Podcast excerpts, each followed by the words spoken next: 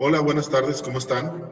Antes que nada, bienvenidos a esta nueva etapa de Alcubo. Ahora estamos comenzando a hacer nuevas eh, incursiones en esta, en esta parte de la tecnología digital. Estamos generando, como ya lo han visto, frases de la semana, estamos generando artículos de interés del tema que tenemos en este mes, que es precisamente los nuevos modelos de negocio en las empresas.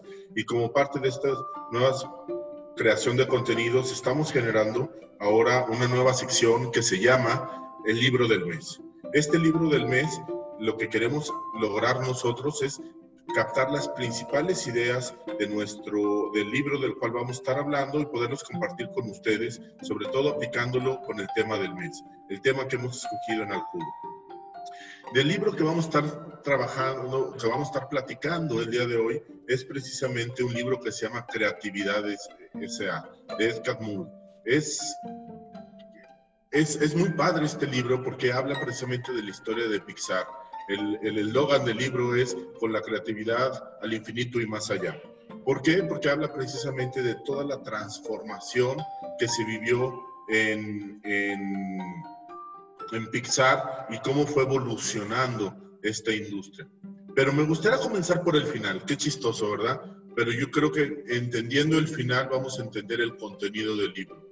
Al final habla de la, última etapa antes de que fuera escrita el, el, libro, es de que hay una fusión entre Disney Animation y precisamente Pixar. Las dos empresas ya muy consolidadas, una que no había tenido éxito últimamente y la otra es una empresa completamente exitosa, Pixar.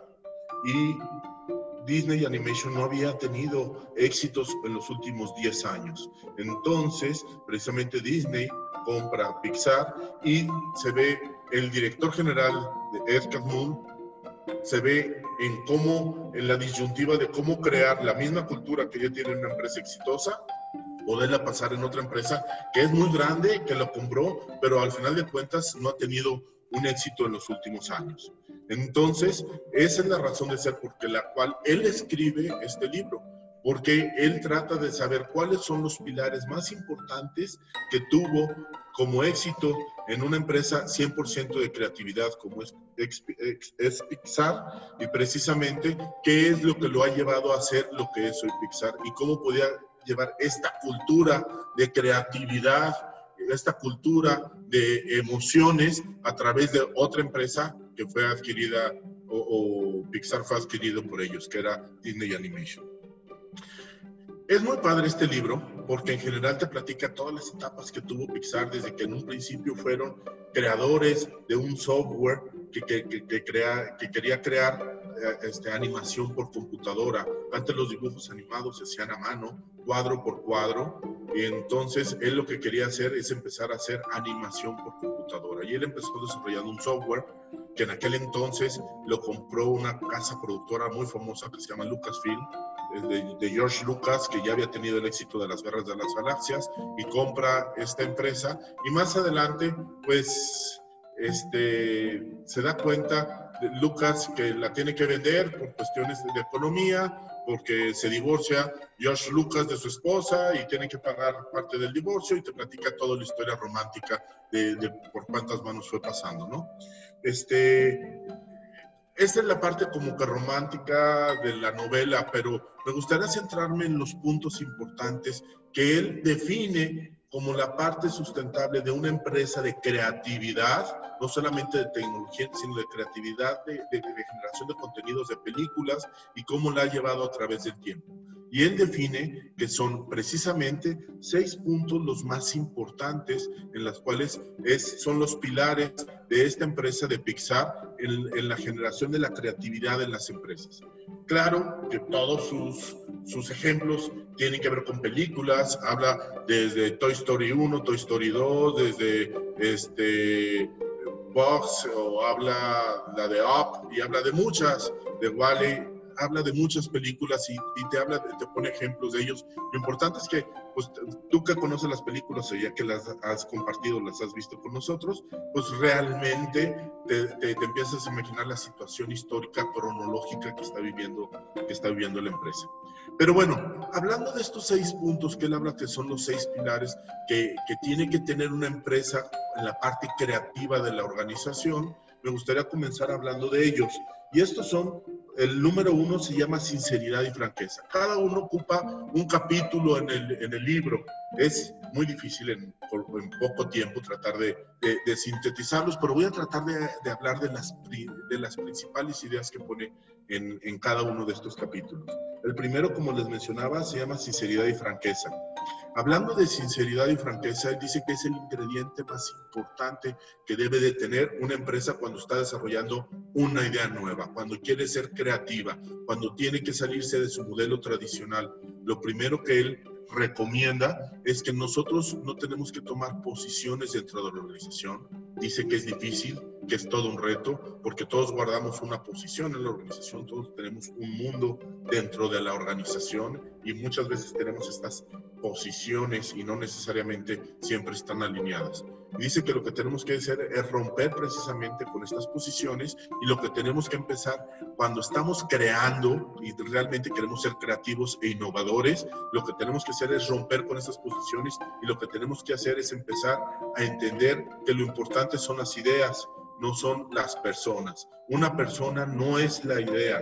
Las ideas son las que realmente son la parte fundamental en la creatividad. Entonces, nosotros tenemos que empezar a hablar con franqueza y diciendo cuándo las ideas pueden llegar realmente a ser creativas y pueden llegar a tener una, una trascendencia dentro de la organización. Él habla de un término que me encantó, que se llama el brain trust. El brain trust, él lo, a mí me gustaría denominarlo de esta, de esta forma, es como el consejo de sabios.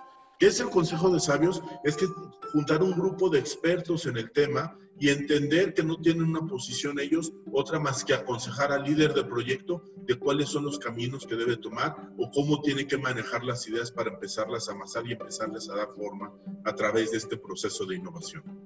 Si es realmente innovador, tenemos que entender que no tenemos la verdad absoluta, porque es innovación. Entonces, es muy importante encontrar diferentes puntos de vista y hablar con franquezas sobre ideas, no sobre personas. Y esa es una parte fundamental en la cual él dice que debemos de trabajar mucho para poder hacer un equipo compacto que te lleve a transformar realmente las ideas. El segundo capítulo que él habla, que también me encanta, se llama Miedo, al miedo y fracaso.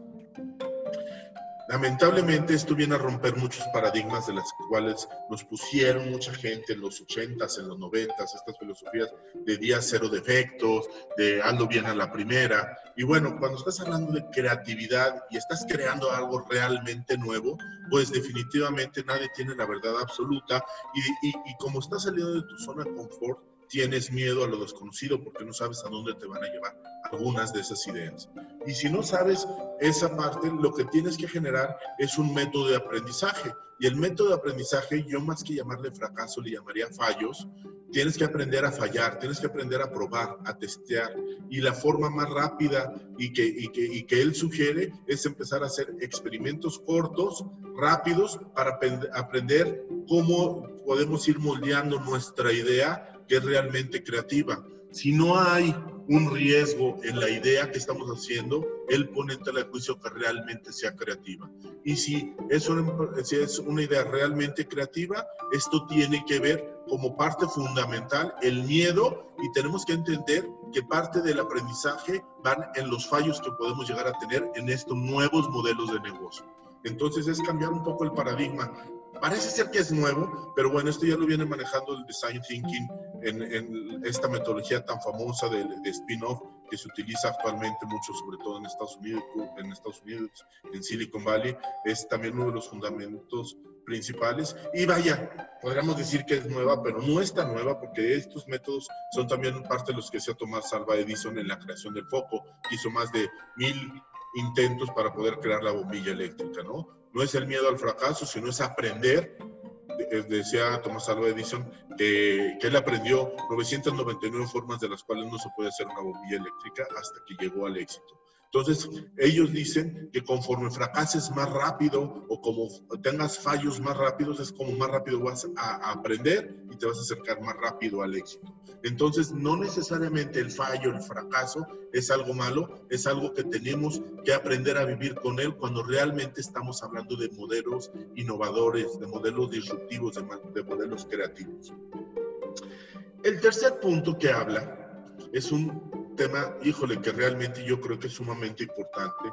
Se llama La bestia, la bestia hambrienta y el niño feo. Cuando nosotros estamos haciendo un spin-off, cuando nosotros estamos creando un nuevo modelo de negocio dentro de una organización que ya está funcionando, vamos a tener dos fuerzas que van a estar encontradas.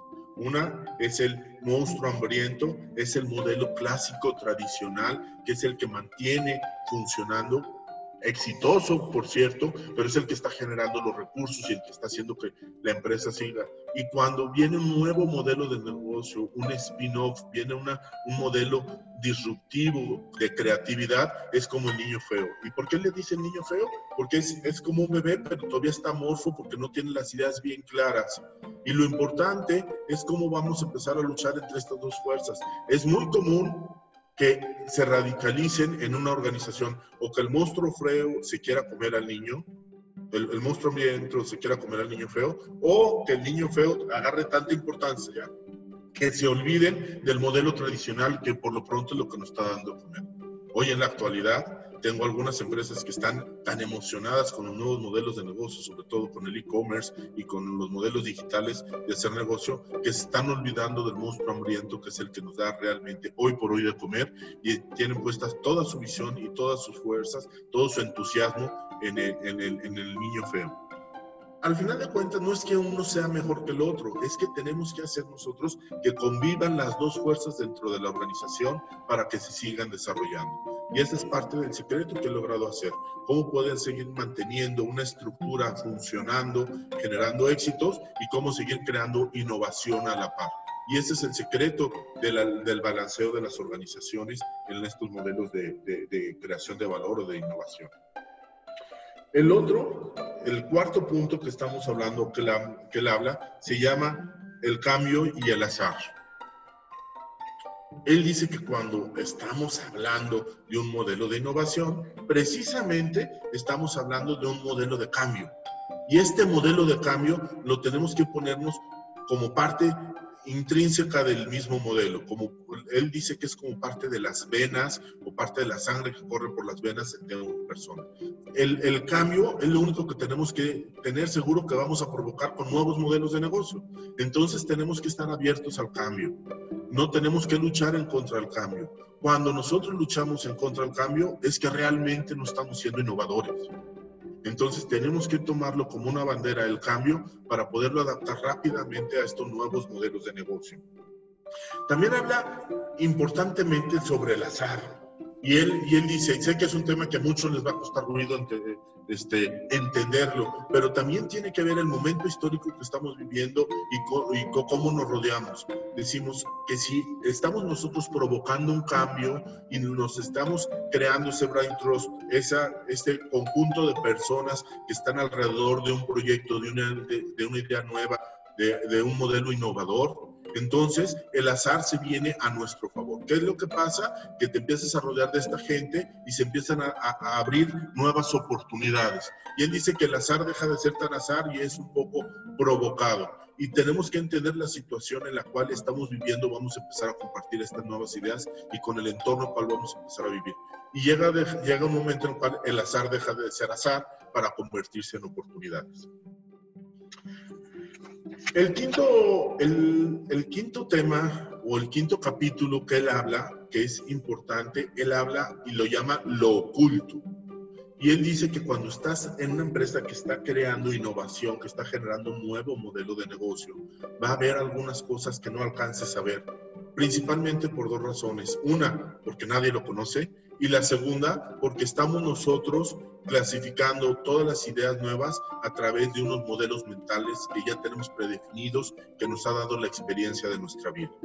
Entonces, lo que nosotros tenemos que hacer como líderes es entender esas partes ocultas que no alcanzamos ver a simple vista, es entender dónde están esas áreas de oportunidad que no se ven y nosotros tenemos que estar investigando tanto en manera en nuestros modelos tradicionales como también en los sentimientos y en las personas que están tratando de generar los nuevos modelos de negocio. Y al final de cuentas, no es que no tengamos problemas, claro que los vamos a tener problemas en los modelos este, disruptivos o los nuevos modelos de negocio que vamos a estar haciendo. Lo importante es no hacernos ciegos a ellos, es tratar de buscar eh, estos problemas, estas situaciones que no te van a dejar avanzar para poderlas atacar lo antes posible y solucionarlas. Entonces, nosotros cuando estemos generando modelos innovadores de hacer negocios, tenemos que saber que nos vamos a enfrentar a unas partes ocultas que no vemos y tenemos que estar muy abiertos nosotros como líderes encontrando esas situaciones para poderlas, para poderlas vencer. Este, el, el, y, el sexto y último capítulo, que realmente es sumamente interesante, él lo divide, él lo divide en ocho puntos. El autor Escadmul lo, lo divide en seis puntos y dice, no solamente no tenemos que ver lo que está oculto, sino tenemos que ampliar la visión. ¿Y qué es ampliar la visión? Él da ocho pasos que a él le han resultado siempre muy benéficos para poder llegar a generar o a consolidar esa parte de la visión, de, de, nuestra visión o ampliar nuestra visión a los nuevos modelos de negocios. Estos ocho puntos los voy a mencionar y voy a tratar de dar un pequeño resumen de cada uno de ellos. El primero, él le llama visionarios diarios. ¿Qué es un visionario? Un visionario, al hablar de películas, era crear una visión de la película, cómo iba avanzando. ¿Qué significa? Que tenemos que estar midiendo diario las nuevas ideas y viendo cómo van avanzando en el transcurso de los días. No habla de semanas, habla de días. Entonces les dan seguimiento diario a las ideas y ven, van, van viendo cómo se van transformando estas ideas precisamente para ver si están logrando los, están logrando tener la forma y nos están llevando hacia donde queremos que nos lleven. El segundo punto importante de ampliar nuestra visión son los viajes de investigación. Dice, es muy difícil que tú quieras llegar a tener creatividad encerrado en tu casa o encerrado en tu oficina o encerrado con un equipo de trabajo y no veas lo que está pasando más allá en el mundo. Él habla que él cuando empezaron a crear la película de Up, ya ven que se va volando la casa con los globos y se va a Sudamérica. Ellos fueron literalmente a ver la montaña donde a la cual hacían referencia y bajaron la cascada y vieron todas las partes de tal forma que todos estuvieron muy alineados. O cuando hicieron esta película del Día de Muertos de, México, se vinieron a México en realidad y vivieron ahí en Morelia y vivieron en Hidalgo y vivieron en cuatro o cinco locaciones cómo se vivían los días de muertos en, en México para poder llegar a tener más argumentos y tener visiones más claras de cómo podían aterrizar todas estas ideas con sus nuevos modelos de negocio. Otra cosa que también él dice que es muy importante, no perder de vista los límites. Los presupuestos no son infinitos y los tiempos no son infinitos. No puedes dejar de ver que al final de cuentas estás generando un modelo de negocio en el cual el dinero no es infinito y tiene que haber una retribución, tiene que haber una generación de riqueza, tiene que haber un ROI en base a estos modelos de negocio. Entonces, al final de cuentas, sí tienes que estar limitado y cómo puedes generar estos modelos disruptivos y hacerlos que se realmente generen riqueza como tu modelo de negocio. El cuarto punto que habla en esto de la ampliación de la visión es la integración de la tecnología y el arte. Eh, es muy padre la forma romántica como, él, como él lo pone. ¿Por qué? Porque está hablando de tecnología y está hablando de arte, porque es precisamente el, a lo que él se dedica. Pero a mí me gustaría traducirlo con, con, tecnología definitivamente, con qué es lo que está pasando alrededor del mundo en cuanto a, al uso de la tecnología y el arte yo lo metería un poquito con, como la pasión. Ellos hablan de arte porque ellos sentían mucha pasión en, por la animación. Entonces, si nosotros sentimos esta pasión por la animación, tenemos que conjuntarla con, con, la tecnología y poder crear estos nuevos modelos de negocio. No está peleada la pasión con la tecnología. Tenemos que hacer que convivan eh, entre ellas. Después, como ya lo había mencionado, el quinto punto son experimentos cortos. Él dice, nosotros lo que hicimos antes de salir como, como, Pixar, hicimos muchos cortometrajes y estos cortometrajes primero comenzamos haciendo este, lo que fueron anuncios para eh, para algunas empresas. Después comenzamos haciendo cortometrajes que se pasaban antes de las películas y ahí te dan ejemplos de tres o cuatro ejemplos de la lamparita esa que sale brincando y uno de un viejito y vaya, varios cortometrajes que duraban cinco o seis minutos antes de comenzar la película. Eso lo siguen utilizando y si ustedes van, van a una película de Pixar, siempre te van a pasar, casi siempre te van a pasar primero un cortometraje, esos son su forma de experimentar, sobre todo con nuevas tecnologías o con nuevas ideas y aprenden ellos mucho de todo, de, esta forma de experimentación. ¿no? Y desde luego, el punto 6 es aprender a ver, ya aplicó todo un capítulo sobre esto, que no tenemos que estar clavados en nuestras formas tradicionales de ver el mundo, si queremos realmente estar en la innovación de nuevos negocios, tenemos que romper con estos paradigmas que nosotros tenemos y que nos hemos puesto a través de todo este tiempo, de la experiencia que tenemos y cómo tenemos que romper con esos paradigmas y aprender a ver mucho más allá. Y los dos últimos puntos están muy relacionados. Uno habla de la evaluación final, dice que al final de cada proyecto tenemos que autoevaluarnos y saber qué hicimos bien y saber qué hicimos mal y saber qué aprendimos de cada, de cada uno de ellos. Y el último punto habla del aprendizaje continuo. Habla que ya que aprendimos o que ya supimos qué aprendimos de cada uno de nuestros proyectos, ahora cómo convertimos eso en un modelo para que se quede establecido dentro de la organización. Estos seis puntos, él dice que son las bases son los pilares que debe tener una organización cuando está generando modelos nuevos, modelos disruptivos. generar ese spin-off, un nuevo modelo de negocio dentro de un modelo de negocio ya existente.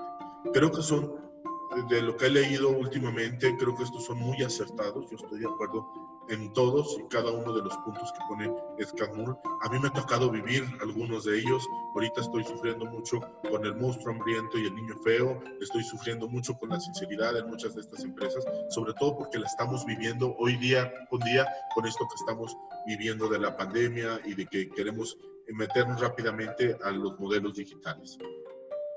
Este, bueno, espero les haya servido, espero les haya gustado. Este es el comentario que tengo sobre, sobre el libro. Les voy a pasar todas las notas. Estas notas que comenté rápidamente, las voy a, eh, se las voy a publicar junto con el video de que, que, están oyendo. Les voy a pasar también las notas para que sepan ustedes de cuáles son los puntos principales que estamos haciendo.